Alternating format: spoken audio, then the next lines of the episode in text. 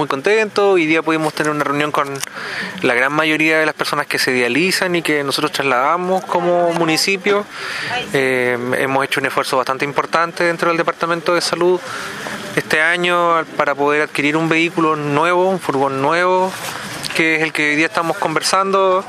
eh, y la idea de la reunión tenía que ver con eso, poner alguna, alguna, bueno, que el alcalde pudiera conversar con las personas que se dializan, de, contarles el esfuerzo que hace el municipio para, para ellos y, también el, las reglas que vamos a poner también dentro del, furgón, el tema de la cantidad de personas que pueden acompañar a los dializados, eh, el tema de respeto mutuo que se tiene que dar entre, entre todos. Nosotros estamos trasladando en este momento a 15 personas todos los días lunes miércoles y viernes. Eh, es un servicio sumamente sensible porque la gente, si no se idealiza al paso un par de días, eh, la gente puede, puede tener consecuencias. Entonces,